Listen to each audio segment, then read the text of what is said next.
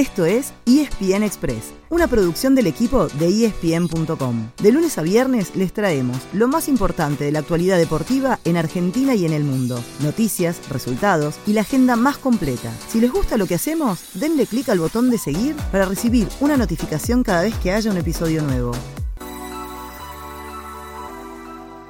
El mundo Boca pasó, en muy pocas horas, de la ilusión a la decepción y nuevamente a la ilusión. Es que durante el fin de semana cobró mucha fuerza la posibilidad de que se sumara Edison Cavani, pero el uruguayo finalmente decidió rechazar la oferta del Ceneice y hacer el intento de seguir en Europa. No había terminado de caerse el pase del delantero que empezó a sonar fuerte un refuerzo en la otra punta de la cancha, en el arco. Y así fue que ayer se concretó la llegada de Sergio Romero. Pasó todo en el día. Chiquito se hizo la revisación médica y tuvo su presentación en la que dijo que llega al club más grande de la Argentina. ¿Lo escuchamos?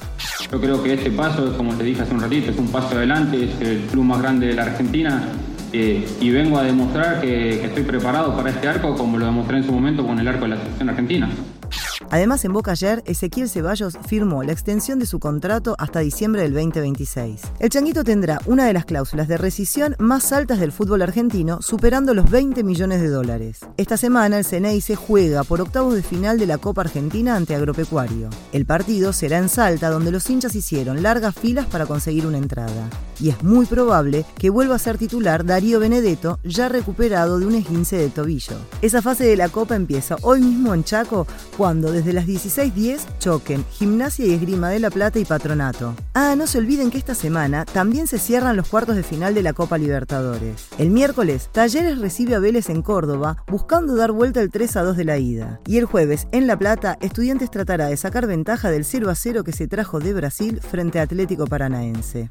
Para cerrar el capítulo del fútbol local, ayer terminó la fecha 12 con dos partidos. Temprano en Santiago del Estero, Central Córdoba le ganó 1 a 0 a Defensa y Justicia, mientras que a la noche Tigre le ganó 3 a 1 al Rosario Central de Carlitos Tevez. El jueves comenzará la fecha 13 con tres encuentros, entre ellos el del puntero Atlético Tucumán justamente con Central Córdoba, y terminará el domingo con el clásico entre Racing y Boca.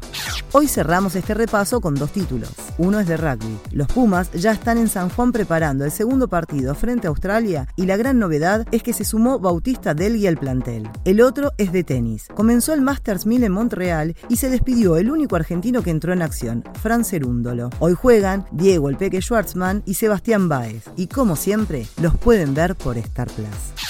Ese fue el final del episodio de hoy. De lunes a viernes, al comenzar el día, les contamos lo que pasó y lo que se viene en el mundo del deporte. Los esperamos en el próximo episodio con mucho más y ESPN Express.